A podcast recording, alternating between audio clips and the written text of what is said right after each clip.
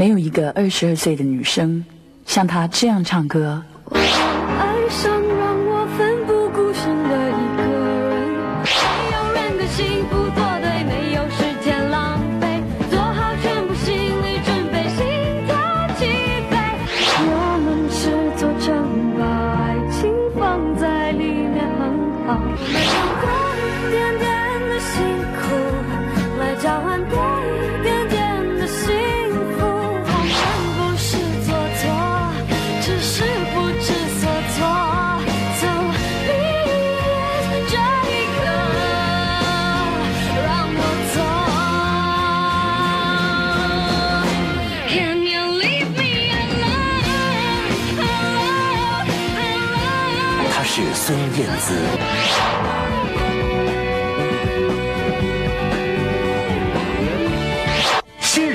创奇迹，销售奇迹就叫孙燕姿，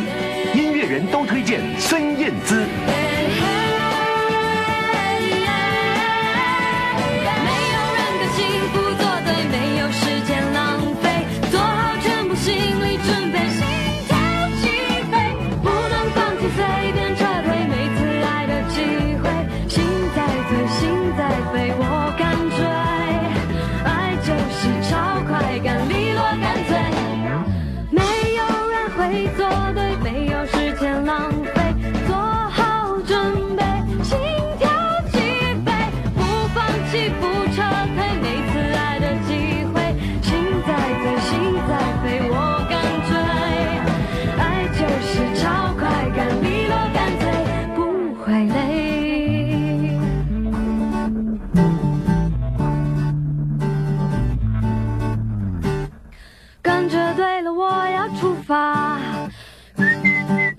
我是孙燕姿，谢谢你们喜欢我的音乐。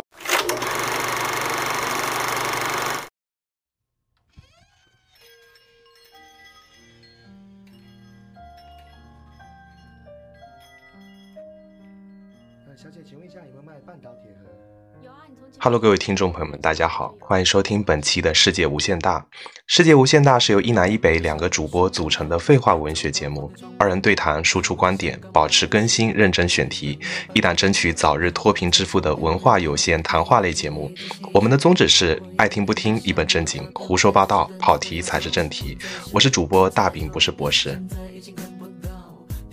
各位好，我是李福建。Hello，Hello，好久没有录电台了。嗯，那我们今天聊点啥呢？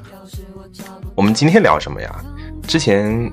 呃，在做节目的过程当中，我其实有私下征求过很多朋友的意见。我说你想在我们的电台里面听到跟什么歌手相关的，或者是想听到什么类型的话题，然后他们其实发给我很多的反馈是，你们能不能在你的电台里面聊一聊孙燕姿？呃，我就想今天聊聊孙燕姿，而且加上最近，嗯，她的以 AI 歌手的身份吧走红网络，从流行到民谣，就是他可以轻松的驾驭各类的曲风。截止到目前的话，呃，B 站上面已经有非常多翻唱的版本，我已经从之前的好汉歌听到向天再借五百年，还有各种。不同类型的曲风，然后还有人做了一些盘点，就是孙燕姿、AI 孙燕姿唱的最好的十首歌曲。给出你这些反馈的这位这这些朋友年龄大概都会是多大？呃，年龄啊，年纪的话，有一些跟我差不多的同龄人，然后也有一些的话，可能也小一些吧，就是他，但是也是属于八零九零后的这种这种状态。我觉得，在我们八零九零九零后的这些人的年年龄群体当中，去聊歌手的话，肯定绕不开的歌手，就是肯定有一个孙燕姿啦。然后加上其他的什么周杰伦啊什么，我们其实现在很多人都在这种回顾华语乐坛的黄金时期，以及以前比较好的这些歌手，其实盘点的话，也都集中在我们这种学生生涯的时候。有没有可能不是某一个时代它的好，而是其实我们怀念的是我们的年轻的时代？对呀、呃，其实，在做这期节目开始，我其实平时有写了很多跟音乐相关的文字，或者是会发一些朋友圈。然后我刚刚在做节目之前，我其实在整理之前发的一些东西，然后整理的过程当中，我其实发到一个，嗯，以前写的一段文字吧。我记得曾经，那我当时我写的一个是跟张强相关的，因为张强他出道比较早，大概是在一九八六年的时间，但是在这个这两个人名，可能现在我们能听到我们两个在说话，这些人已经已经很多人都完全不知道或者没有听过这个，嗯，这个肯肯定知道呀，因为张强后面他跟新裤子有合作了，呃，像那个我的迪迪斯科还还有那个参加了很多音乐节嘛，以及最近不是之前唱上的那个《乘风破浪的姐姐》之类的，呃，又以一种新的形式在年轻人的群体当中火起来了嘛。其实那会儿，他参加那个浪姐已经是去年的了。去年归去年，但至少是有持续的曝光，不像是有一些歌手他退就是隐退了嘛。然后张强他其实是八六年的时候出道的，出道的话，但是在两千年的时候，呃，央视比较流行的一档栏目叫做《同一首歌》，他直到两千年首次才在央视上面唱了《爱你在在心口难开》。然后我当时看到一个比较有意思的问题，张强张强是哪年出道？八六年。八六年八六年出道的，对，然后那会儿的话，就是我看到一个比较有意思的文字说，一位四十多岁的歌迷说，她那天正在为老公和孩子准备晚饭，当听到熟悉的旋律的时候，她来不及放下手中的盆，立刻跑到电视机前。这是二十几年来她第一次看到活的张强，她不知道为什么在这么欢快的歌曲中哭了起来。其实刚刚你说的，呃，可能怀念了自己，我觉得可能什么叫看到的活的张强？因为你看八六年的时候，就像我们前面聊的，很多是音乐的介质在进行变化。那以前听到的都是收音机，或者是某些磁带、卡带里面传出它的声音。到后面到了电视普及以及晚会普及了之后，那才看到一个比较鲜活的歌手跟人物形象展示在自己的眼前，所以他会觉得比较泪流满面。那另外一层的原因是，他可能就是回顾到当初听这首歌或者听某个歌手的那个阶段的自己，所以他才会流泪嘛。那同理换到你说，呃，可能我们在比较怀念孙燕姿的时候，其实我们也是在怀念那时候听这些歌自己的状态，以及是学生生涯当中比较无忧无虑的自己啊。就是张强出道的时候是一个卡带，呃，最多是到 CD 的时代，对然后就没有一些影像的资料在大众面前传播，对，然后所以当再一次出现，再一次听到这个熟悉的声音的时候，其实张强是错过了这个影像时代的这个音乐传播，MTV 这种形式的是吧？呃，其实也没有说错过，只是说当时可能物质或者精神这块不是很丰富。你像以前这种普及电视的话，不是家家户户都有的，你更不像现在每个人人手一部或者两部的手机，所以像这些的影像资料你获取的时候不是那么容易嘛。那直到现在的时候，你回过头去看这些东西。就会觉得特别感动啊，会想到当初自己啊，就像我们第一期聊那个广播一样的，我们都有在学生生涯那些经历，是拿着一些比较废的磁带，然后去录某一期广播当中的某些歌曲嘛。清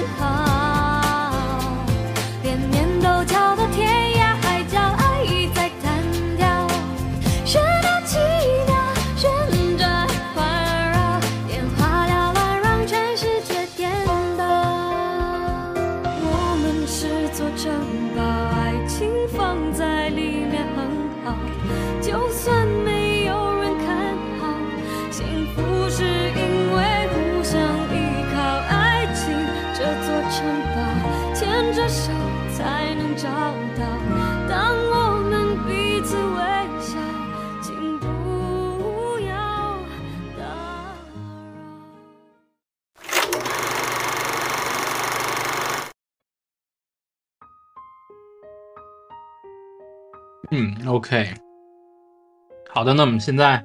进入我们今天的主题。啊，对，我觉得今呃首年、先，首先说 AI 歌手之前，其实，在 AI AI 歌手火爆之前，在前一阵子有一个更火爆的一个东西叫 Chat GPT，对啊、这个是跟就人工智能，虽然我们已经听了很多年了，或者说是我们已经已经有意识这个东西存在在我们身边很多年了，但是可能在很多情况之下，它离我们比较远，有可能是这一次 Chat GPT 和这 AI 歌手应该是离我们生活最近的，能接触到每一个人，或者是大部分人能接触到的一个状态下离得最近的一次吧。对，确实是今年我们觉得好像各大财经板块或者是不同的数码板块谈的比较多的，都是跟 AI 相关的。那从嗯年初的 Chat GPT，然后到年底，就莫名其妙突然间有一天在刷 B 站的时候，哎，怎么 AI 孙燕姿就出来了？然后我听了那个 AI 孙燕姿跟周杰伦合成唱的那个《半岛铁盒》，然后他制作的、制作的那个人也特别有心啊，这首歌应该是五分十九秒。他还故意增加了一秒，就变成五二零的时长。嗯，然后孙燕姿的声音出来之后，真的是毫无违和感。你真的如果不说是 AI 合成的，你就很像是他自己跟周杰伦合作在唱的这首歌一样的。就是这个东西，或者说 AI 歌手这个东西，什么样的情况下，就是能感受到，嗯，它引起了一个全民的，或者说是有这个社会性范围的一个火爆或者是关注点呢？我觉得有一个非常重要的一个衡量的标准，就是它有没有引起官方媒体的注意。这也就是啊为啥前一阵子我我我刷到了那个央视新闻的公众号发了一个文章，叫“这位火爆、这位爆火的歌手侵权了吗？”他其实是把这个社会现象或者社会新闻已经给他转接到一个呃更专业化的层面上来分析的这样的一个层次上吧。嗯，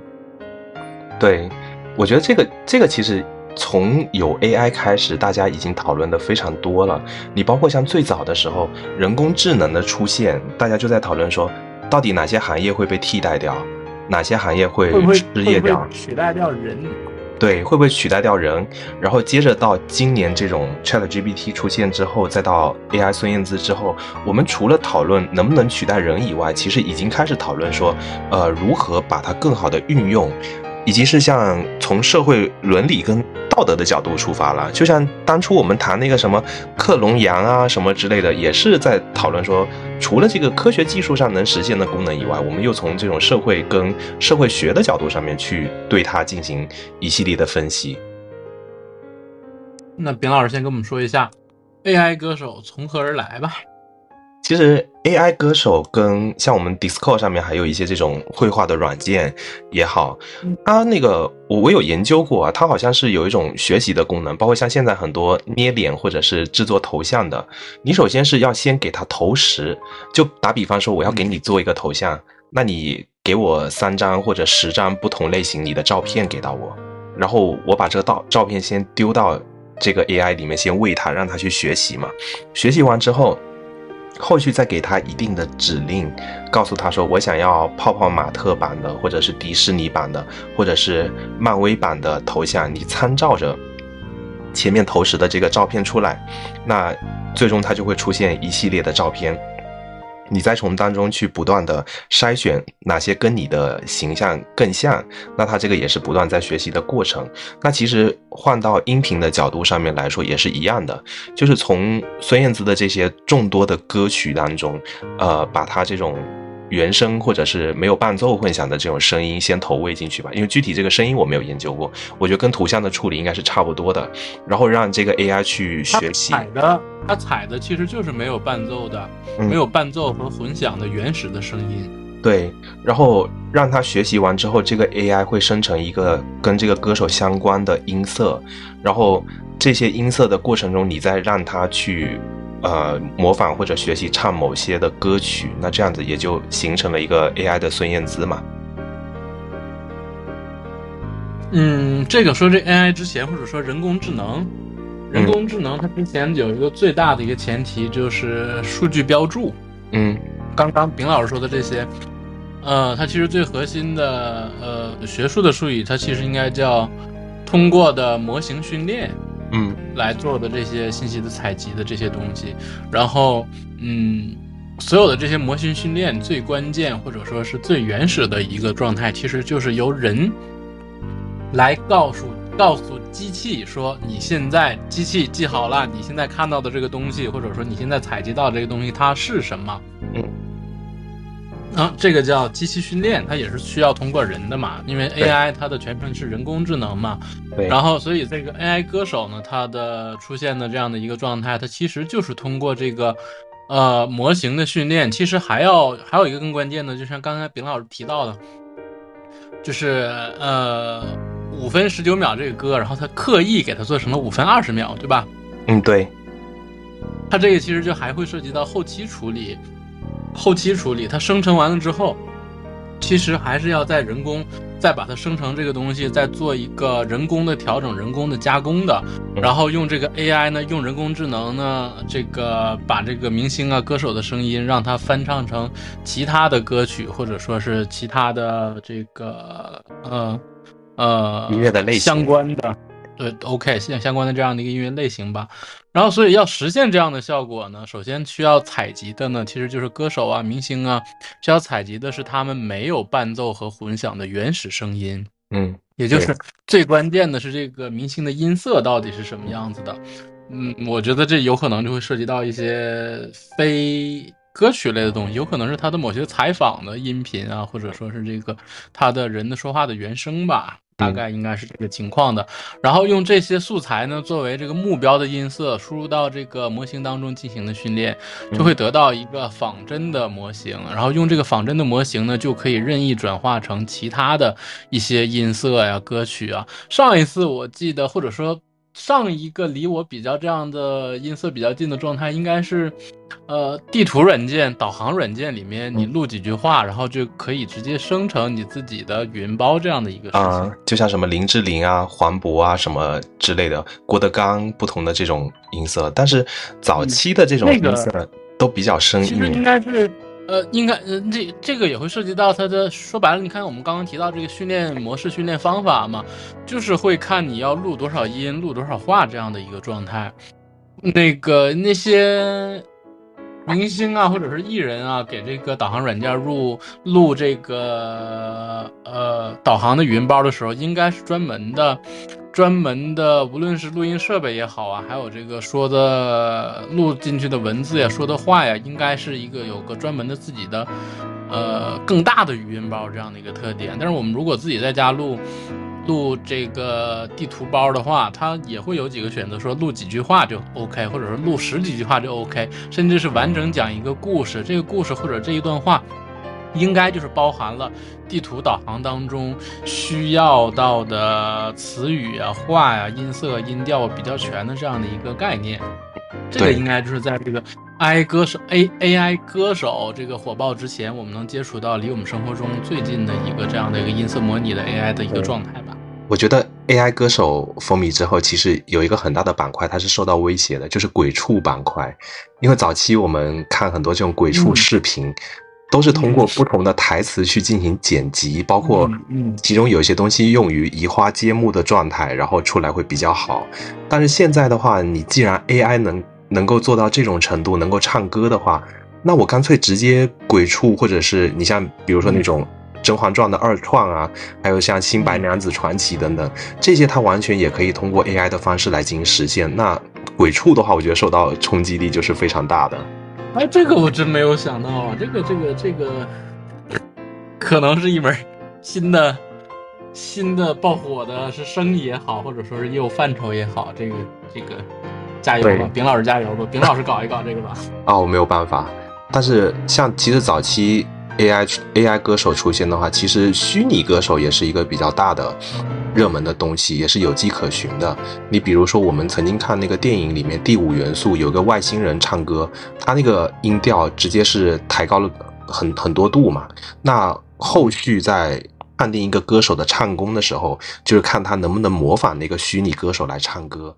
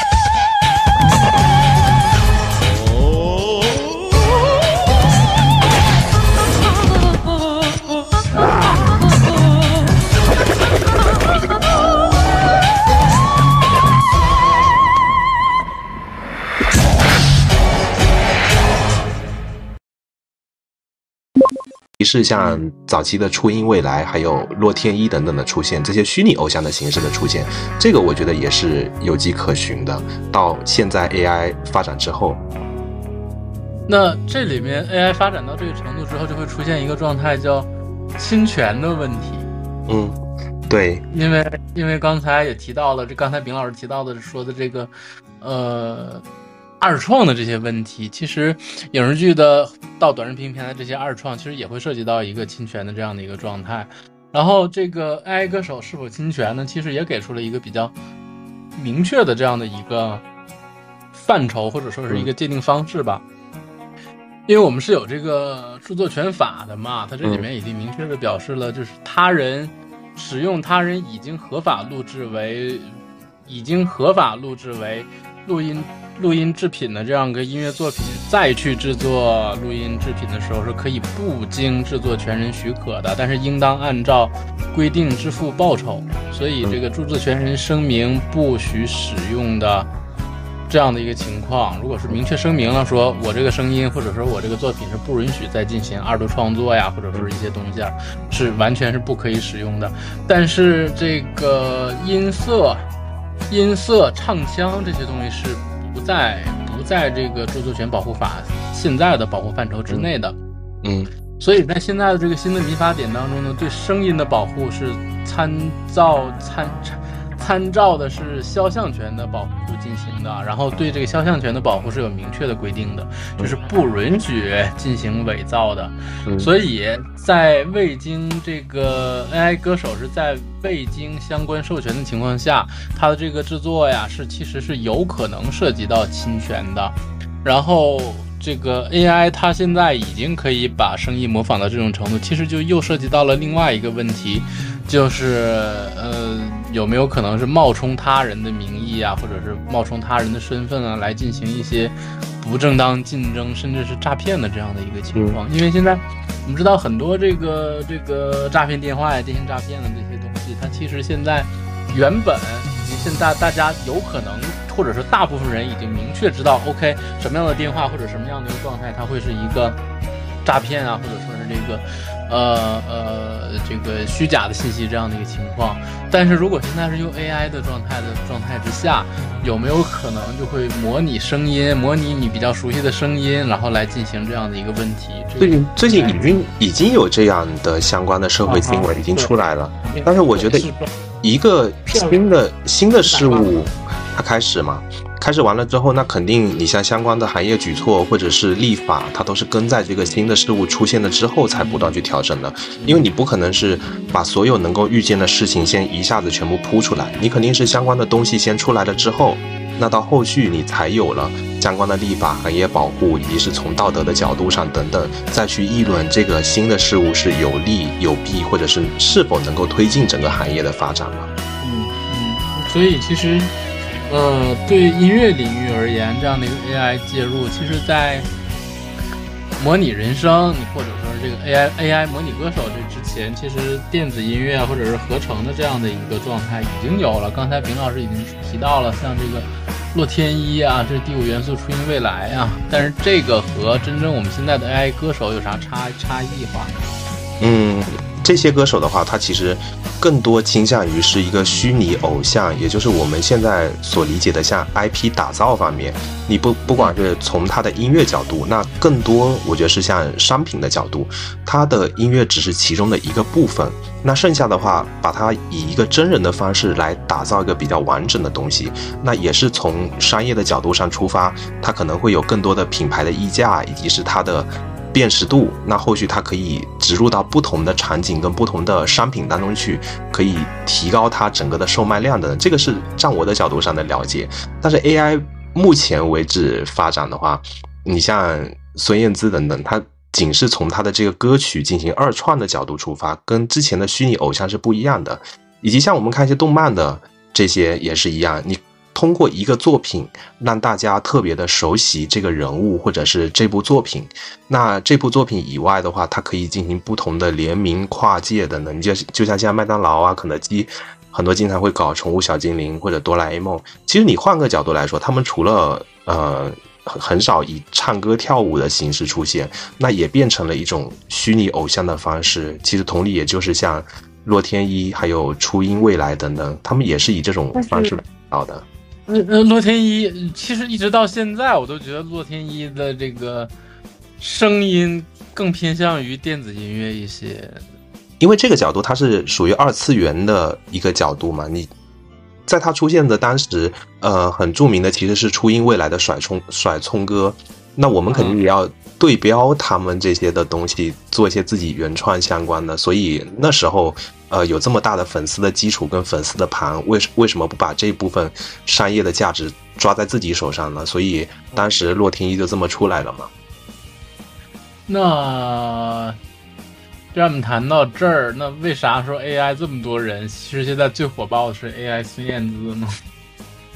因为孙燕姿够红够火，路人盘够大呀。你如果是换一个不是大众耳熟能详的歌手，那他不可能这么火嘛。这是一个相对的东西，你就有点像你 AI 周杰伦，AI 某某的明星。那这些明星的话，肯定是大家都要认识或者跟大家有共同经历的，都熟悉的人，他才可以慢慢的火。其实，在传播的过程当中，我们很多时候，呃，不管是发公众号也好，或者发一些抖音等等也好，那它第一步的传播，它只是一步。那其实更多会引起一个热搜，或者是更多人在转发的话，其实是二次创作跟他们。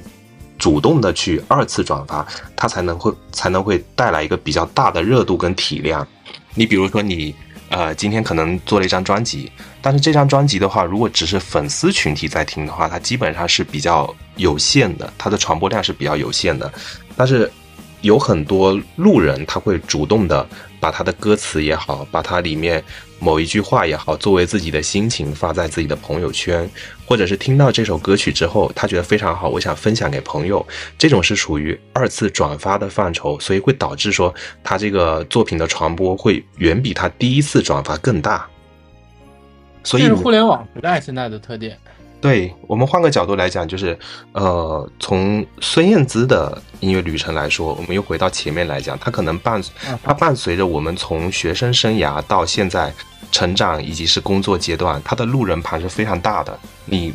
不管是是不是他粉丝群体的人，你逮一个路人去问有没有听过孙燕姿的某某歌曲，大家总会唱出几首比较耳熟能详的歌。这个也涉及到年龄的差异吧？我不见得，我不觉得他会每一个路人都 OK 的。嗯，我我觉得不是啊。你就比如说前段时间，啊，说呃，像现在的零零后。就是在微博还是哪个社交媒体上发，哎，我最近发现了一个冷门歌手孙燕姿，她的声音非常的有特色。查了一下，零几年就出道了，但是感觉在国内不是很多人听过。她的歌曲很棒，曲风很多变，然后最喜欢的是《遇见》《绿光》还有一百八十度等等，大家可以去听听。包括像后面。那个周杰伦的粉丝不是帮他冲榜的这个事情吗？其实大家很多人就在调侃，孙燕姿的粉丝跟周杰伦的粉丝等等，只是老了，并不是死了嘛。嗯，那周杰伦不需要冲榜吧？对，周杰伦这个在 Apple Music 年度前十的歌，他占了六七个、七八个。对，而且还都是他的老歌，我的天。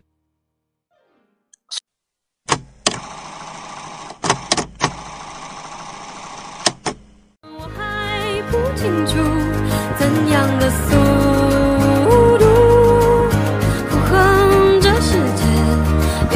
的脚步，生活像等待创作的粘土，幸福我要的幸福。所以啊，就是这些，我们回回过头。来讲的话，你像不管现在零零后，零零我我觉得零零后也知道啊，就是虽然说有些歌手他现在曝光率非常的不是很高，然后但是他们的歌曲是从我们学生生涯开始一直传唱到现在的。例如，例如孙燕姿，当时孙燕姿当时火爆的时候，请你毕老师给我们回顾一下。我们现在回顾，因为我看的孙燕姿是两千年的时候发行的首张音乐专辑。对，两千年的话，其实从九九年到两千年的话，那会儿是我们经常说是千禧年嘛，包括这两年火火起来的一个风格叫 Y2K 的风格，也就是千禧年间的一些风格。那那会儿的华语乐坛，呃，很多其实变成现在歌坛的中坚力量，也就是我们经常说的周王陶林，还有四大三小，周杰伦、陶喆、林俊杰、王力宏，然后还有像四大三小一蛇团，就是孙燕姿、萧亚轩，还有。梁静茹、蔡依林一蛇团就是 S.H.E。那从九九年到两千后这段时间，有很多新的歌手出道，以及是这段时时间应该是华语乐坛最后的鼎盛的爆发时期。因为本身这个时期的话，也是互联网刚刚开始全面普及的时候。那到后面我们新媒体的出现，我们就不说，就是这个时机的话，它是属于一个上升期跟爆发期，所以很多唱片公司它会。呃，推出了很多不同的新人。那这些新人的话，除了唱歌以外的话，有的还演一些偶像剧、演戏，呃，代言不同的产品。他们之间也有相互的竞争，所以每一家唱片公司每一年都推出了非常多的新人。那总有一些歌手沉淀下来，或者是成为一个现象级的情况。孙燕姿演过戏吗？孙燕姿有演过戏啊，但是肯定。找她来客串客串嘛，或者是演过某我看到我查到的是她的一个客串的状态，她基本上没有担任过一些比较主要的角色，或者说是挑大梁的演戏吧。对啊，我我们说的，你就比如说我们回到四大三小来说，四大的话，因为当时不是很流行什么四大天王啊，或者是四大什么什么的，那所以这个这个不是当时啦，这个就是可能是我们的文化系统里面。非得要凑一个数，或者是凑一个整儿，把这些人相应的一个状态弄成一个，呃，小的小的这样的一个对标性质的东西嘛？对，四大名著啊，四大名著。然后那会儿八千过海，对，然后那那会儿出来的，像四个比较有辨识度的歌手啊，最早是。刚刚说过孙燕姿、梁静茹、萧亚轩、蔡依林，原来是梁静茹还没补上这个梯队，是周蕙。但周蕙可能后期因为唱片合约的问题，等到梁静茹出道之后才被顶替掉。然后他们都是以不同的风格、跟不同的辨识度，以及签约不同的唱片公司作为一个分类。那三小的话，他们主要是以。影视剧先出圈，就是早期的台湾偶像剧先出圈的。你像张韶涵，MVP 情人、海豚湾恋人，然后王心凌之前的微笑 Pasta 什么，还有像杨丞琳，都是以一个就是影视剧的形象先出道，然后他们在唱了某些影视剧的主题曲之后再出他们的唱片的。那他们演的不咋地呀，其实。那那你回过头你去看当初的那些偶像剧。你就觉得很幼稚啊！但是现在都不咋地呀，本本身就不咋不咋地啊。但是，呃，那会儿还是挺红的嘛。包括当时湖南卫视合作期间的话，他就引入了很多这种台湾的偶像剧啊。那很多主题曲也随着这些的偶像剧，慢慢的就是在学生群体当中传唱起来嘛。嗯，那刚才明老师提到这个四大三小，他是所以这个时候其实。孙燕姿出道的这个时间，两千年左右，她是应该是一个，无论是华语乐坛呢，还是娱乐圈，应该是呈现一个多元化发展这样的情况。而且本身本身，比如说我们从音乐角度来讲，台湾大概在。七十年代还是八十年代是有一个民歌运动的嘛，也就是我们去听这些歌曲的时候，早期有点像邓丽君或者是齐豫，他呃蔡琴等等，他们唱的都是像民歌类型的，比如像《出塞曲》《飞鸟与鱼》，然后邓丽君唱《飞飞鸟鱼》等等，对，跟民谣相关的，但是呢。随着西洋音乐的进入之后，其实对于本土的音乐有一个非常大的冲击。那大家那会就在反思说，我们要不要做一些华语乐坛自己相关的音乐，而不是。遵循的这种西洋音乐的角度上面去出发，那当时的话也有非常多在这种西方学习或者是涌现出来的新人，他们是以一些制作者的身份来涌入的。比如说我们现在说的陶喆，为什么他是 R&B 教父？因为他在他出道出他第一张专辑《I'm OK》之前，他就帮很多的歌手打造过作为一个专辑的。制作人，你是除了西洋音乐以外，还有一些东洋音乐的涌涌入，呃，最著名的就是像滚石唱片期间那会儿打造的这种有点像怪怪力女声或者元气女声，比如像苏慧伦的《鸭子》，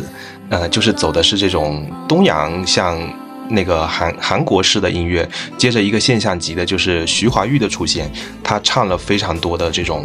呃，像韩式的或者是日式的这种舞曲，那那会儿的话，滚石唱片早期我们对于它的定义，就是有点像说很多从这种民歌运动时代打造出不同的这种人文的歌手，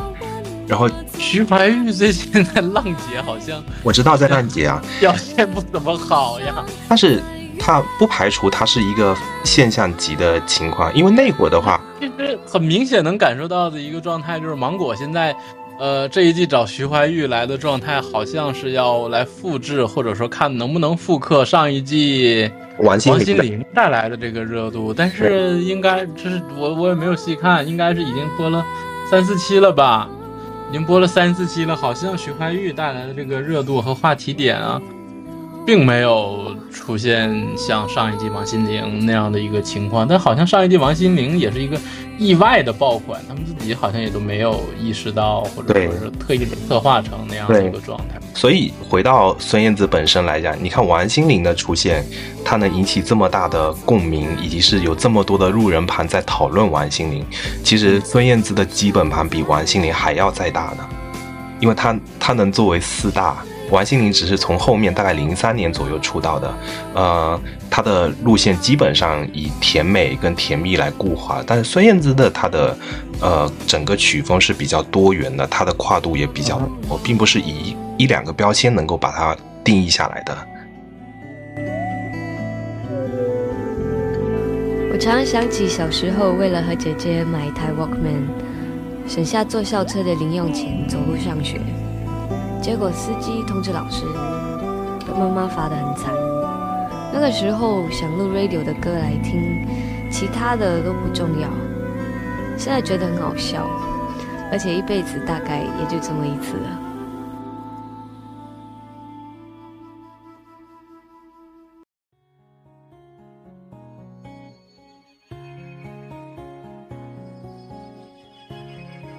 突然想到了我。有独立意识，然后我想要去独立买的一张，嗯，一张专辑是梁咏琪的《凹凸》啊，梁咏琪的那个凹凸，大概是那个时间的状态。对，没错。梁咏琪的那张凹凸的话，我其实当时也非常喜欢。我还记得我曾经在我的 QQ 空间里面，就豆瓣还没出来之前，我写的那个标题叫“原来你也如此动听”，因为很多人可能。像一些歌手，他的外在条件非常好，然后或者是这个歌手他演过电影也演过戏，大家就忽略过忽略掉他的音乐本身，以及是像某一些歌手，他可能其他方面太优秀了。你就像滨崎步，你觉得他特别的优秀，但他是一个非常好的词作人，他也写词，就是掩盖住了他某一些的特质嘛。你就像梁咏琪的歌也是一样的，从成长的短发，还有像呃之前新鲜开始，还有到后面。凹凸，我觉得他也是，因为他出，因为他出道那时候应该是跟跟周星驰演了周星驰的那个那个百变怪杰嘛，那个是叫，嗯，啊对，变变百变，呃对，百变怪杰，我一直记得变相怪杰，金凯瑞。金凯瑞那那段时间，那个梁咏琪扮丑的那个形象，其实给我的印象是比较深刻的。然后直到他这个《凹凸》这张专辑，我才第一次认识到或者意识到，哦，他可以原来可以唱歌唱的这么好听。对。然后，嗯，能提到或者能想到这一点呢，是我突然间灵光一现，我觉得在慢歌处理方面，梁咏琪和孙燕姿。多少有一些相似的地方，或者说是他们两个在慢歌处理的情感的，呃，依托上啊，或者说是相对应的，嗯，歌迷的群体，嗯，可能会有相似的地方。我我我我的认知是这个样子的。呃，因为我刚刚也在想，为什么学生生涯的时候大家都比较喜欢。听孙燕姿或者这些歌手，你就觉得我们在那种状态的话，有的时候有一种少年强说愁的感觉嘛，就可能有对，就是有一方面可能你的东西不太好表达出来，或者是说不太好，可能自己的阅历有限，不太好诉说。但是这些歌手的出现，他们唱着与自己年龄可能不太相符的歌曲啊，我指的是，比如说这些歌手他们本身年纪也比较轻，你就像萧亚轩刚出道的话，他唱的歌曲。不是他自己特别愿意唱的，但是唱片公司给他包装出来的话，就是一个比较人人文或者比较感性的状态，那诉说的可能比我们这个年龄段再大一些的那种心理的感觉，所以你听到这些歌的话，你会不自觉的带入到自己当下那种像情窦初开也好的那种状态里面，那就会有很多的共鸣。这是慢歌，他慢歌，饼老师比较。印象深刻或者是最喜欢的那些歌都有啥？慢歌，慢歌吗？你比如说，你就拿孙燕姿的第一张同名专辑来说，孙燕姿在二零零零年六月份出的第一张同名专辑，里面就有很多的慢歌。那首先就第一首《天黑黑》，这首就是她的养老保险了。养老保险好。对，肯定是他的养老保险嘛，就在钢琴比较纯纯简的这种伴奏当中，然后他的声音又是比较特殊，加上当时唱片公司打造的很多的女歌手，可能都是比较性感也好呀，或者是唱歌飙高音或者比较高看的角度也好，但是孙燕姿她的那个专辑我印象很深，第一张的封面写的是不是超美丽，而是超实力，然后接着还有一个那种泳衣外穿。呃，显得跟当下华语乐坛的歌手，很多人打着那种性感或者甜美各种不同风格，他可能比较独树一帜。那接着你像《爱情证书》，还有《超快感》、《浓眉毛》、《和平自然》、《终于很好》等等。嗯，第一张专辑的话，主要是在华纳唱片就是推出的。推出完之后，他其实有一对双胞胎的制作人。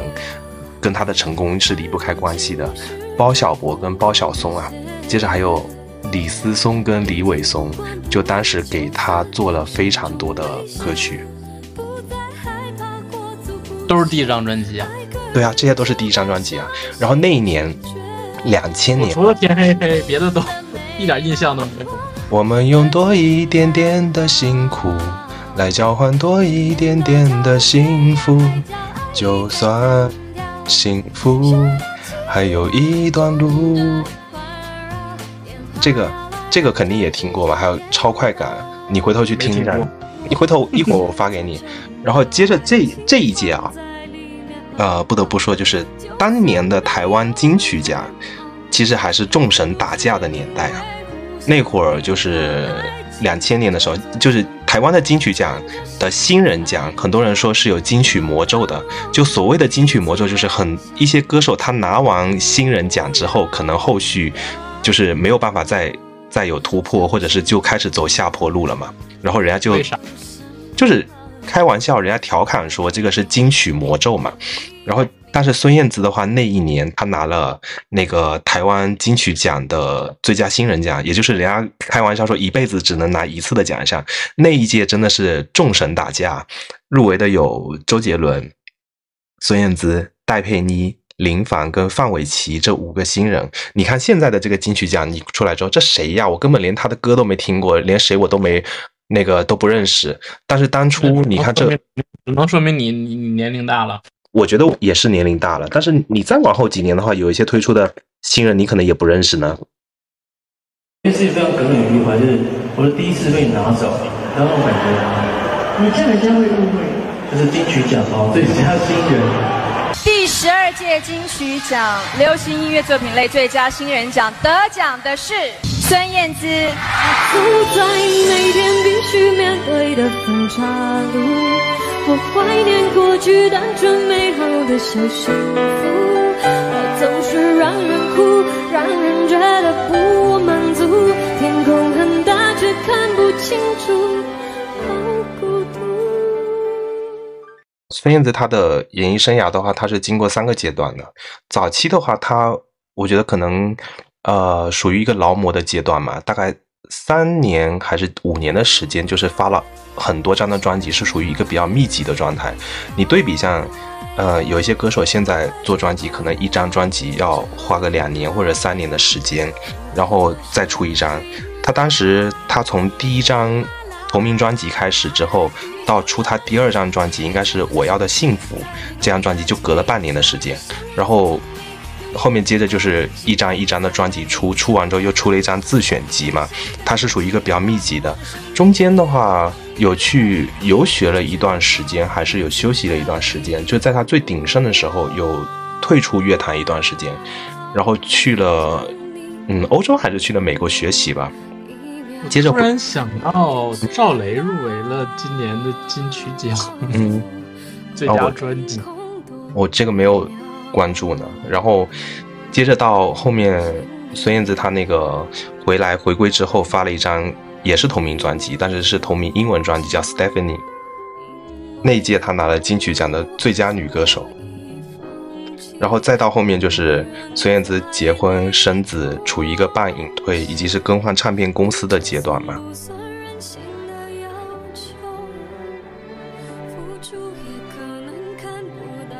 我突然有一个问题啊，你说？我记得孙燕姿刚进入大陆市场的时候，或者进入到我们身边的时候，我们的认知包括她的宣传，其实都叫那个来自中国台湾的歌手。啊，这这种也确实是。为啥？以前以前我记得纸媒比较发达的时候，包括像呃还有一些广播电台有那种话语权的时候，它会有很多打版的节目，或者是推荐某些歌手。那那会儿的话，唱片公司我们都一直叫一个叫大中华地区。大中华地区的话，包括港澳台，以及是像新加坡、马来西亚，以及是大陆这些我们说中文以及是华语的这种区域。但是大部分，嗯，比较多的唱片公司都是处在台湾地区，所以很多的歌手，你不管是他是来自新加坡的也好，或者是来自马来西亚的也好，很多都是从签约了台湾的唱片公司之后来进行出道的。所以说的是台湾歌手。你比如说像。梁静茹，梁静茹她是马来西亚人，签了那个台湾的滚石唱片之后，是从台湾出道的。包括像戴佩妮、蔡健雅、林俊杰等等，他们其实都是属于马来西亚跟新加坡的华人。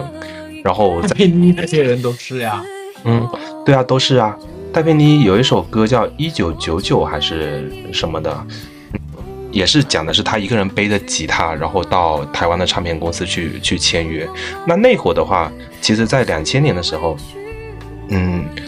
我我们所谓的像国际唱片公司的话，是有四大唱片公司的嘛，像百代唱片、环球、华纳，还有索尼。那这些四大唱片公司，它进入到台湾市场或者是大陆市场之后，它就是有。很多跟本地的公司合作了很多这种不同的独立的厂牌，那包括像本土的公司也会进行一个重组嘛。早期比如说本地的唱片公司，像滚石唱片跟风华唱片，呃等等之类的，是属于一个本地竞争的状态。那我们前面讲到西洋的音乐进入到我们的华语圈子之后，本地的这些制作人他在不断的。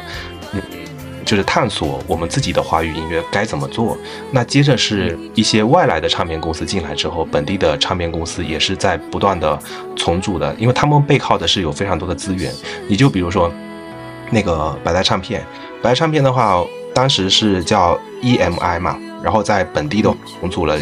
就是叫维京唱片嘛，维京唱片推出了萧亚轩嘛，接着是。那个环球唱片，环球唱片的话，我们看很多这种电影都是这种环球旗下影视等等，它也占据了有很多这种主题曲的资源。那那会推出的新人叫蔡依林，本土的唱片像滚石唱片推出的是叫梁静茹，接着华纳唱片推出的是像孙燕姿。它华纳集团的话，像华纳兄弟的影片，以及是像时代杂志、财富杂志等等，它有很多的这种资源，所以每个不同唱片公司推出不同的新人。人之后，那他们之间也形成了一个比较良性的竞争关系，也就是我们所谓的四大，它背靠的是四个不同的唱片公司，他们推出的四个不同的歌手，以及是打造打造的不同的这种艺术人格的形象。所以孙燕姿在哪儿？孙燕姿在华纳华纳唱片啊。孙燕姿从出道。到他那个后面隐退的时候，他一直是在华纳唱片的。华纳唱片，嗯，我们前面聊到他的第一张专辑啊，就是讲到那个孙燕姿同名专辑这张，然后到后面出了那个我要的幸福，以及是再到后面出了一张叫风筝，嗯，休止未完成，就是那张专辑有很著名的一首歌叫休止符，我是特别喜欢，然后再到最后一张在华纳唱片出的应该叫逆光那张专辑嘛。就是他哦，孙燕姿的成功，其实跟华纳唱片给他很多的资源，还加上他自身的实力，其实我是觉得都有很大的关系的。我们在说孙燕姿，对呀、哎，我我把题我们把题往回拉一拉，这个这个这个这个这唱片公司的这个事儿有点大。对我觉得有点大。这个唱片公司的事情的话，我觉得我们可以好好整理一下，可以聊一期台湾唱片音乐史，或者是大陆唱片等等这种大中华。我们以一个编年史的情况来做，这个我是很想做的一期节目，但是功课量跟素材量可能会非常大。然后我们念的慢歌你最喜欢？孙燕姿的慢歌，我前几天在骑车的时候，我就想过最喜欢哪一首慢歌。现在如果比较符合我的心情的话，叫一哎，或者说你第一时间能想到孙燕姿的慢歌，这一定是对你印象最深的。印象最深的肯定每个人都是说遇见了，就是来自吉米绘本的《向左走，向右走》的那个主题曲啊。还真是。对啊，这首也是他的另外一首的养老保险啊。快歌，OK，快接下来我们要谈谈他的快歌。快歌的话，神奇有没有听过？嗯，神奇这首歌的话，收录于孙燕姿第五张还是第几张专辑，叫《未完成》，它是有一点点印度咖喱味的，然后就整个曲风啊，有点像那种印度曲风的那种歌曲。然后在这个 MV 就是音乐录像带里面，我觉得孙燕姿这时候要给人家歌舞风格。嗯，很很漂亮，就是她她喜欢穿的那种小背心，然后呃头发是那种比较利落的短发，然后中间就是眉中间有个红点，头纱遮住脸那种呃比较异域风情的这种感觉。这首歌是我比较喜欢的。他的这种快歌和刚刚提到的什么蔡依林啊之类的有啥差异化吗？嗯，肯定有有区别呀。你就比如说，孙燕姿从一出道开始，她的定位跟她的形象是十分准确的，就是她打造打造的，除了这种可以驾驭得了摇滚曲风，以及是像抒情慢歌等等不同的，她的声线的辨识度是非常高的。那如果是像蔡依林或者其他的这种舞曲歌手的话，他们更多是从专辑的概念的角度去包装。你比如说我我这张专辑讲的是 ugly beauty，就是丑美人的身份，或者看我七十二变等等，它整个专辑是有一个概念性在的。接着是你刚才提到了那个他的声音的辨识度高，他的声线的辨识度高，嗯有没有可能这也是说现在这个 AI 歌手孙燕姿成为一个呃被做成 AI 歌曲最多的这样的一个歌手的原因之一呢？对呀、你就比如说像现在很多这种唱歌的 APP，什么唱吧，然后还有很多的直播的节目，其实很多都是以唱歌或者是 KTV 为主的嘛。那为什么每个人唱出来的你感觉很像是千篇一律，而不是像孙燕姿或者当时这些唱片歌手出来，你一听到他的声音就觉得特别有辨识度，就是他。那有一些歌的话，通过他的演绎会变成他自己的作品。你像这两天那个浪姐的舞台上，那英唱张惠妹的《掉了》，她就是唱出了自己的感觉来，而不是说你在这个歌手已经给你铺好一个风格底下，你再把它演绎一遍嘛，你好像变成是自己的作品一样的。有一个问题，嗯首先是是这两天的浪姐吗？对呀、我我不是安利安利你们去听了吗？这两天的浪姐没有那英同志，这两天的对不起，我我说错了，是那个宝岛季的，那个深深入人心宝岛季啊，生生不生生不息，生生不息宝岛季。发育之寒的。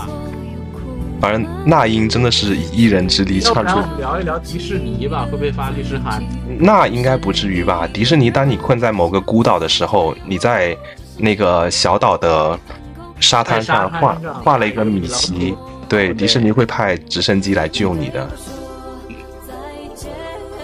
好，我们继续。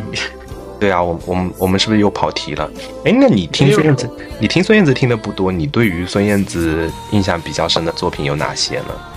绿光遇见神奇，天黑黑，嗯，想不出来了。真的啊、那回头你要好好的好好的复习一下孙燕姿的音乐作品了，不，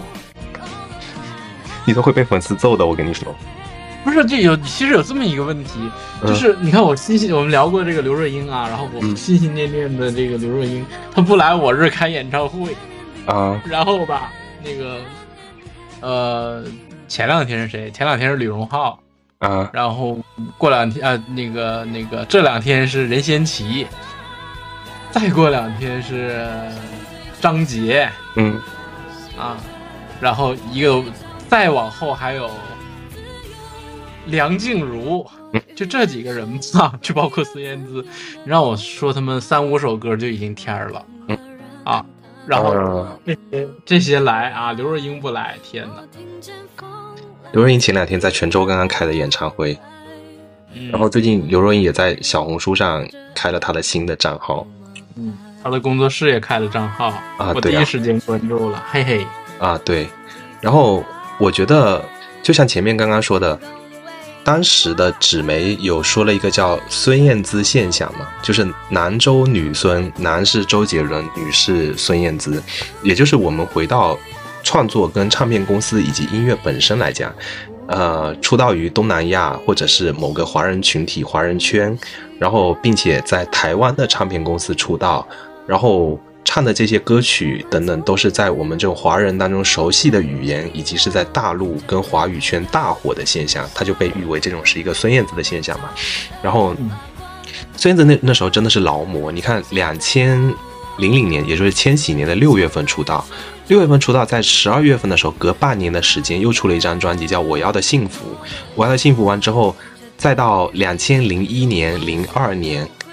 几乎是一年一张专辑啊。然后到两千零三年的时候，这三年的时间，一二三四五六七，加上一张精选集，出了七张专辑。然后中间去休息了一年时间，再到零四年出了《Stephanie》这张专辑之后，得了金曲奖的歌后。最后，呃，后面还出像《完美的一天》《逆光》《是时候》《科普勒》跟《跳舞的反骨》。嗯，到后面的话，基本上，呃，就隔了好几年的时间。他最近一张专辑就是一七年的时候《跳舞的仿古》，距离现在也有五年的时间了。完全就没听过了。啊、回头你可以去听听啊。我对他的这个比较印象深刻的歌，我看看我们现在查了一下，嗯我还能想起来我怀念的，对然后那个逆光，对，基本上是这这五六个比较熟悉的了。嗯，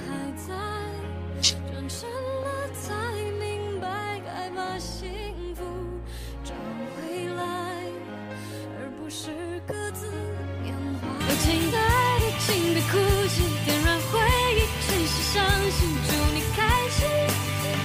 十年你有没有看过孙燕姿的现场，或者有没有看过她的演唱会我看过南州，没有看过女孙儿。啊、其实其实那会儿他还很出名的时候，你有没有买过那个冰红茶？年轻无极限，嗯，对那个那个歌叫什么呀就是年轻无极限。？OK，对我，我刚刚其实，在做节目之前，我在翻自己写的跟音乐相关的，我觉得，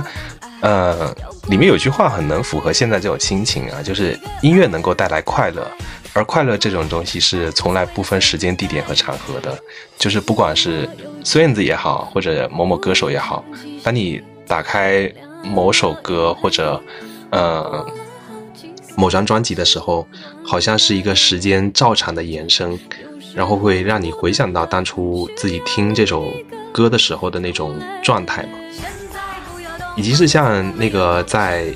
疫情之前啊，我看的最后一场演唱会是来自莫文蔚的演唱会。其实我觉得放到孙燕姿的这个状态下，其实也是一样的，因为我我觉得看演唱会是看一场就少一场，因为有些歌手可能他后面不会再发片，或者慢慢随着他比较有成就的时候，他不会再出现在大众的眼前嘛。然后所以在我看来就是。不管是演唱会也好，或者某些歌手在他有生之年开个演唱会，我有的会去看一下的。因为回到孙燕姿的作品本身，为什么她会火？为什么她会呃在众多的歌手当中杀出重围？我觉得除了音色以外的话，其实跟她的作品是有关系的。作品是一个表达者真正的肉身，是持续流传、创造吸引力的前提。如果是一些像这种没有作品的艺人，他只是一个卖弄人设的游魂罢了。就像很多选秀歌手，他可能出来之后就昙花一现嘛。所谓就是选秀，还是内容为主嘛，内容为先。我觉得作品也很关键嘛。你就像有一些这种，呃，歌手选秀完之后，他一个出圈的作品都没有，他这个人气就是空中楼阁的这种状态。可能很多粉丝控评啊，粉丝经济，然后不断的刷屏。但问题是，例如，你不要给我挖坑。例如，现在你去搜这种各种媒体的 top 十、top 呃多少多少都是没听过的。我们如果是往以前这种什么彩铃榜啊，或者是下载榜啊，基本上上面的这种榜单你都是有听过的这种状态。嗯哼，绕不开的一个制作人叫陈泽山。就我我们粉饭圈的黑话，有的时候会叫他叫陈娘娘。就是这个这个人半圈的，我听不懂。嗯，这个人怎么讲呢？他是呃，当初的华纳唱片，就是说有一个叫天后宫的称号。那会签了。老师，你还是饭圈的呢？对呀，我我当年也追星好吗？回头跟你讲我追星的故事。就是那会儿华纳唱片是有一个天后宫的称号，签约了华语乐坛非常顶尖优秀的女歌手，比如说像郑秀文。张惠妹、那英、孙燕姿，然后还有萧亚轩，但是郑秀文已经拿了金像，终于拿了金像奖了耶！对呀，对呀。然后陈娘娘这个人呢，哎呀，就是她怎么说呢？她很喜欢拉踩啊，就是说为了捧某个明星去踩某个明星嘛。嗯，你就比如说孙燕姿，如果聊到她那个演艺生涯当中退出的一个埃及事件。应该粉丝都都会知道啊。当时就是说，他制作《逆光》这张专辑，你去看他封面的话，他是前往埃及拍摄 MV 嘛。结果，那个对外的新闻是说他遭到当地绑架，什么勒索钱财，中断 MV 的拍摄啊，什么各种炒作嘛。但是后续的话，孙燕姿澄清了之后说，只是跟当地的这种导游之类的这种语言不通，可能有一点争执，并没有。发生过这个事情，那就是说，我们回到作品本身，其实有一些好的作品，嗯，唱片公司之间他们会进行炒作，但是可能在这个歌手他自己本身的意愿上，他并不愿意去这么做的。所以那会儿，那个孙燕姿她就离开了华纳唱片嘛，包括这个陈娘娘，她有很多非常多的功绩啊。那会儿签了蔡依林，然后签蔡依林之前签了萧亚轩，但是到了华纳唱片又把这些高层全部。都给架空了，然后萧亚轩就被雪藏了嘛？就他有很多的这种骚操作，以及是像那个阿妹在那个华纳唱片期间应该出的最后一张专辑叫《也许明天》，那会很多都是他们歌手自己挖团队或者是自己的主导会比较多一些，然后他就炮制说阿妹什么怀孕啦什么各种，其实这种我觉得有利有弊吧，容易被这种负面的消息给反噬，然后接着嗯，燕姿她后续就是说。进入他第二次休息的期间嘛，然后再出了后面那个科普勒的这张专辑，以及是是时候这个专辑。哎，我们刚刚聊到孙燕姿的作品，从 AI 聊到她的作品，然后中间穿插了一些千禧年代的一些歌手等等的故事，然后接着从这些聊完之后，嗯，你还有没有什么想谈的呢？我想说回，因为因为孙燕姿 AI 孙燕姿这个事情已经火了一段时间了嘛。但是前两天有个特别好玩的事儿，就是孙燕姿自己或者说孙燕姿的官方网站回应了 AI 孙燕姿这件事情。啊，对，嗯哼，那丁老师觉得他这个回应带有什么样的性质呢？他的主要的观点是什么呢？呃，我我看了这个 AI 孙燕姿啊、孙燕姿她写的这个，然后底下很多人在调侃，调侃说 AI 是 AI 写的，但是我觉得啊，回过头你看像孙燕姿这一辈的艺人，他们其实很多他有他自己的人格存在的，你并不是像现在很多选秀或者流量或者鲜肉出来的，每天他他我感觉是一个那种傀儡的人设嘛。然后发个社交媒体都是早安晚安报时器啊，美美的自拍器。孙燕姿这一代的艺人，他还有他自己的想法，并不会受到资本或者公司的。不能一棒子，你不能一棒子打死。对呀、你说谁？你不要用带，你说谁？我就不说，你们自己想。然后，呃，接接着是，还有现在很多这种酒漏鱼啊，可能连字都写不清。酒漏鱼，九年义务教育的漏网之鱼，我们所谓的酒漏鱼艺人。然后他们很多都是可能连字都写不清楚。我不能说，就是酒漏鱼艺人。他们可能连字都写不清楚，你更不要说写一份这么长的声明了，可能有的字都不认识。那所以是本意没有占用公共资源 啊，对。然后孙燕姿她写了这些东西之后，其实很多人还在底下说，哎，她不愧是高材生等等，能把这些自己心里的所心所想写的比较清楚。因为一个新的事物出来，必定是有一些比较。旧的东西啊，或者说我们慢慢的要去适应它嘛。那个有一点吹捧了吧？我觉得他的写的东西一定是有团队给他来过关的呀。嗯，他不又不是在他个人的社交媒体上，因为现在个人的社交媒体他也是可以有团队来给他。嗯、你就像把关最近啊，他更何况是他在他的网站上呀。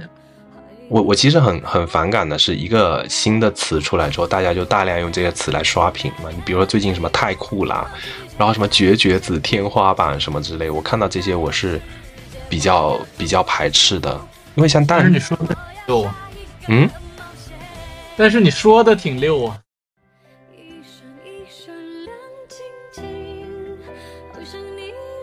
呃，以前我们为唱片花钱，为演唱会花钱；选秀的时代，我们为人花钱。所谓的粉丝经济，有的时候我们想动了一夜之间几千万的钱，都是花在作品上有多好。可能这个华语乐坛早就复兴了。嗯，我觉得 AI 现在的出现，目前在观望一段时间嘛。因为一个新的东西出现的话，它只是单一的，但是当它能够跟其他的东西加起来，才会产生它的价值。你就比如说像那个 AI 绘画的这个事情。嗯，我前段时间看到，就是 AI 跟一个机械臂合到一块去，然后你在 AI 生成的时候，它这个机械臂就可以开始写字或者是画画，这个直接出来的一个东西。甚至比如说你跟一些照片或者影像的东西合成之后，那未来这个 AI 才是比较好玩的状态嘛。那接着，嗯，你说对于华语乐坛的影响啊，华语乐坛现在已经都烂成这个样子了，那你有些新的东西进来之后，那再搅一搅啊，可能还会让它重新复兴啊。就是有一种状态叫，呃，我们我们几年前会觉得，就是嗯、呃，像凤凰传奇这样的歌手和他们唱的歌，叫人家怎么调侃来的？说的叫什么什么广场舞吗？不是重金属，什么农业重金属？啊，对对，啊，然后非常遗憾，这两年连那个都没有了。啊，对，连连广场舞播的歌都没有，连广场舞都没有了，天哪！是啊，嗯，这其实也和现在的呃碎片化，我觉得是有比较强的关系的。对，大家好像因为像这个之前出 EP 的时候，就是出单曲的时候的那种状态，嗯。你说突然间，原来就是需要至至少要凑齐十首歌出一张专辑，对吧？然后后来发现不需要出十首歌，呃三首歌就可以，甚至一首新歌加两首、两三首这个精选，能出一张 EP。嗯啊，然后现在就会发现，能出一张单曲就已经很不错了。但是然后再到现短视频，再到短视频，我只要这个旋律里面有三两句比较爆火的，让谁都能哼出来一句，哼出来哼出来两声，就算是一个成功了。这是是不是人们的阈值在不断的下降，或者说对他的期待、对他的标准在不断下降造成的？但是换个角度来想，你有没有觉得现在光卖唱片的话不挣钱呢？像整个行业的话，可能都不挣钱了。以及是像我前两天看一个什么东西，讲的是像一个行业比较良性的状态，它是有头部、腰部等等的。但现在的话，这个整个行业大家可能都不挣到钱的情况下，我们关注的只是头部的几个人，你腰部底下完全断层了，就是什么？看什么？是我发给你的那个？哦，对对对对对对对对对。其实你 是，其实你放到头部的大博客嘛，头部的大播客在讲这个头部、腰部这个事情吗？其实你换做音乐也是一样的。你看你现在早期的时候，我可能除了这个头部的歌手以外，可能大家有一些小众的歌手比较喜欢某些歌手，呃，会形成不同的圈子嘛，一些小众的厂牌。但是现在的话，可能。我们只关注这些头部了，关注流量了，关注销量了，关注它有多出圈，多少能带来多少经济利益。但是底下的话，那些腰部的也是完全的消失掉了嘛？是不是是一个完全没有的状态嘛？然后对，呃，这个是我们说的是那个著名的头部大主。头头部大博客啊，文化有限三位老师当时在提到的这个演员，我们的演员的断层的问题，头部我们是没有腰部演员的这样的一个问题。对，但是换做 AI 来讲的话，其实我我听了很多的，呃，孙燕姿 AI 的那些歌曲，以及是让用 AI 来配音，我觉得能够复制它的音色，但是复制不出，就是它这些文字当中所。带有的情感，对，包括早期的一些 AI，它的断句也是非常弱智的嘛，就是断开来，以及是一个歌手也好，一个演员也好，他是有他的艺术人格在的。你的 AI 能复制很多东西，你其实是复制不出他的人生的经历也好，或者是他的艺术人格也好，它带给我们是一个比较完整的东西在啊。但是二二次元好像就不需要这些东西，这也就是为什么日落天依这么多年了，好像没有一个长足的进步的需求。对。确确实确实是这样的。你比如说，你就像是除了这个，我刚刚在思考这个问题，其实跟我们现在有的时候谈论那个假唱也很像。你就比如说，你为了一个晚会能够完美的呈现出来，那这个歌手他唱歌是毫无瑕疵的，甚至连呼吸的声音都没有掉了。我觉得，哎，就听多了真的会出现审美疲劳。但是你去看演唱会也好。或者是说，像看某些晚会的现场也好，他那些歌手他唱出来的话，中间可能有一些小破音，或者有一些小断句，唱到某个部分有一些哭的状态，你会觉得很鲜活，很真。不不不不不，这个和商业属性是有关系的。嗯，如果你是付费的、花钱的，然后你听的就是现场，听的就是演唱会，听的就是现场，听的是音乐节，假唱是违法的啊。但是，如果是为了保证一个作品的或者整场演出的完整性，就像这个。这个这个这个这个比较重要的场合的状态，例如像春晚这个级别的，嗯，一直都在讨论是到底是需要真唱还是假唱。当人们已经说厌倦了，或者说觉得哎呀，就是怎么能假唱呢？这种情况下产生之后，突然间来了一届春晚，好，我真唱给你听，大家又都觉得怎么这么难听？为什么没有后期的修音啊？这怎么让人过年啊？然后又需要他们说需要有背播带这样的一个情况，这是一个很难完全。衡量的事情，但是就这个，呃，我花钱了，我其实就是要听你真唱，用市场来考验一个歌手或者是一个演员的真实水平，这个是一个非常必要的事情。嗯，但是我我说的意思是说，你比如你去看演唱会或者看现场的话，你。让你感觉到这个歌手非常的贴近你，或者非常的真实跟鲜活，也就是有某些的小瑕疵，你才会觉得他是一个比较鲜活的人在嘛？你就比如说你回过头，记不记得？那你记不记得那个嗯，周杰伦上春晚唱《青花瓷》那一年，他的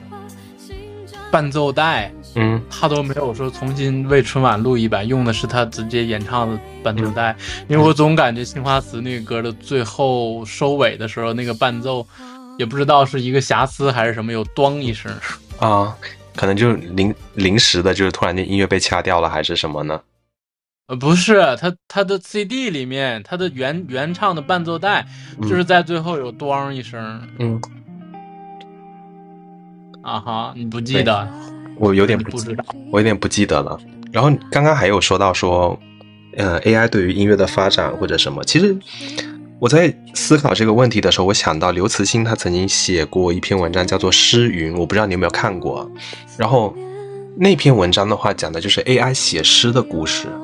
就是通过 AI 把世界上所有优美的诗歌，通过这种 AI 的方式全部都写完了。那人已经无诗可写了，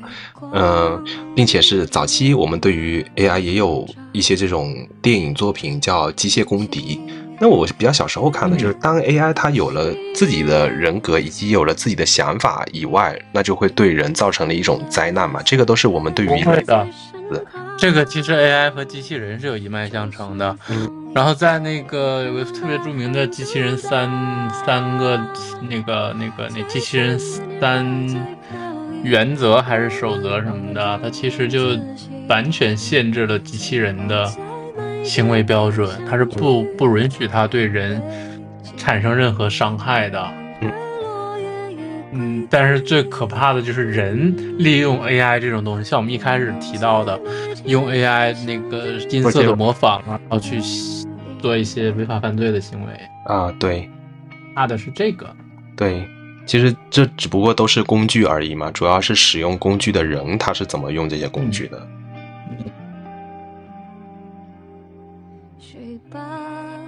AI 对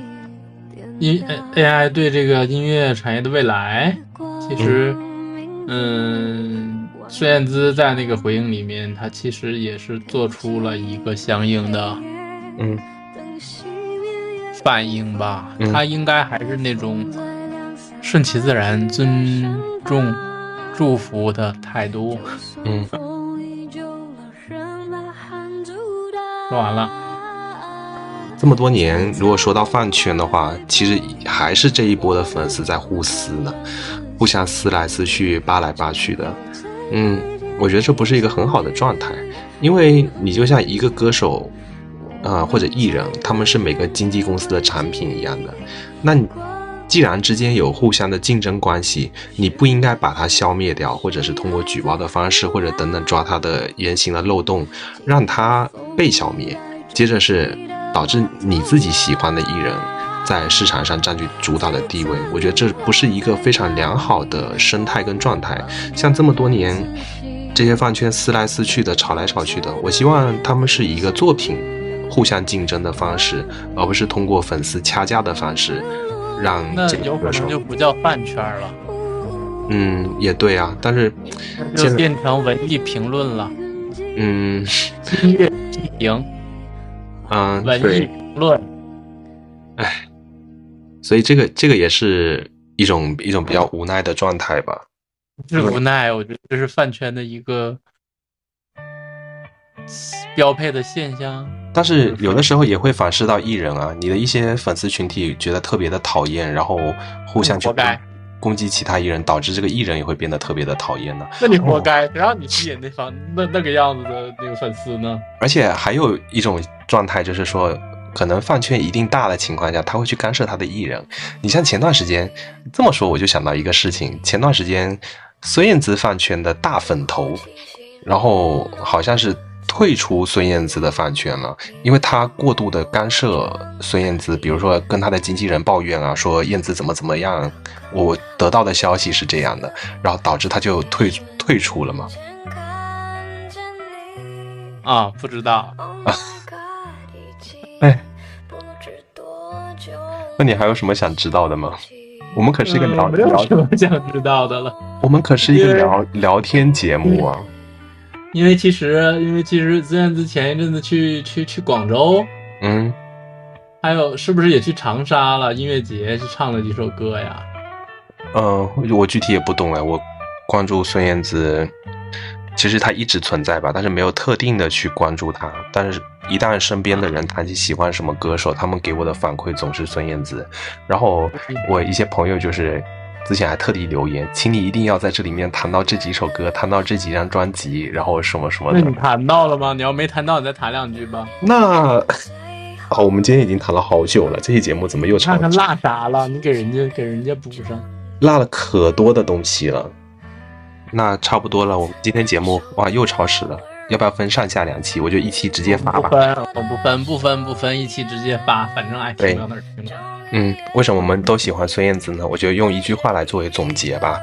同样的长绵悱恻的情景，文字写出来是泛酸，电影拍出来是正常，而歌里歌里面唱出来就是动人了。所以我觉得这么多人喜欢孙燕姿是有它一定的道理。如果你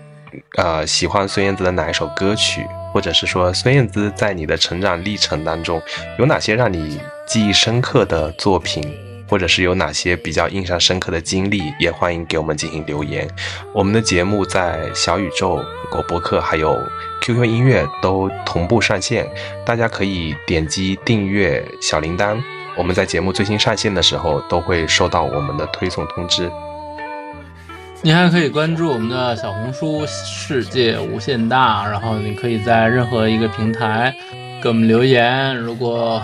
有什么好的选题，或者说是最近有什么想要听到的东西，嗯、也可以给我们留言啊。感谢您的收听，我们今天就到这里啦，再见。以上就是今天节目所有的内容，我们下期再会。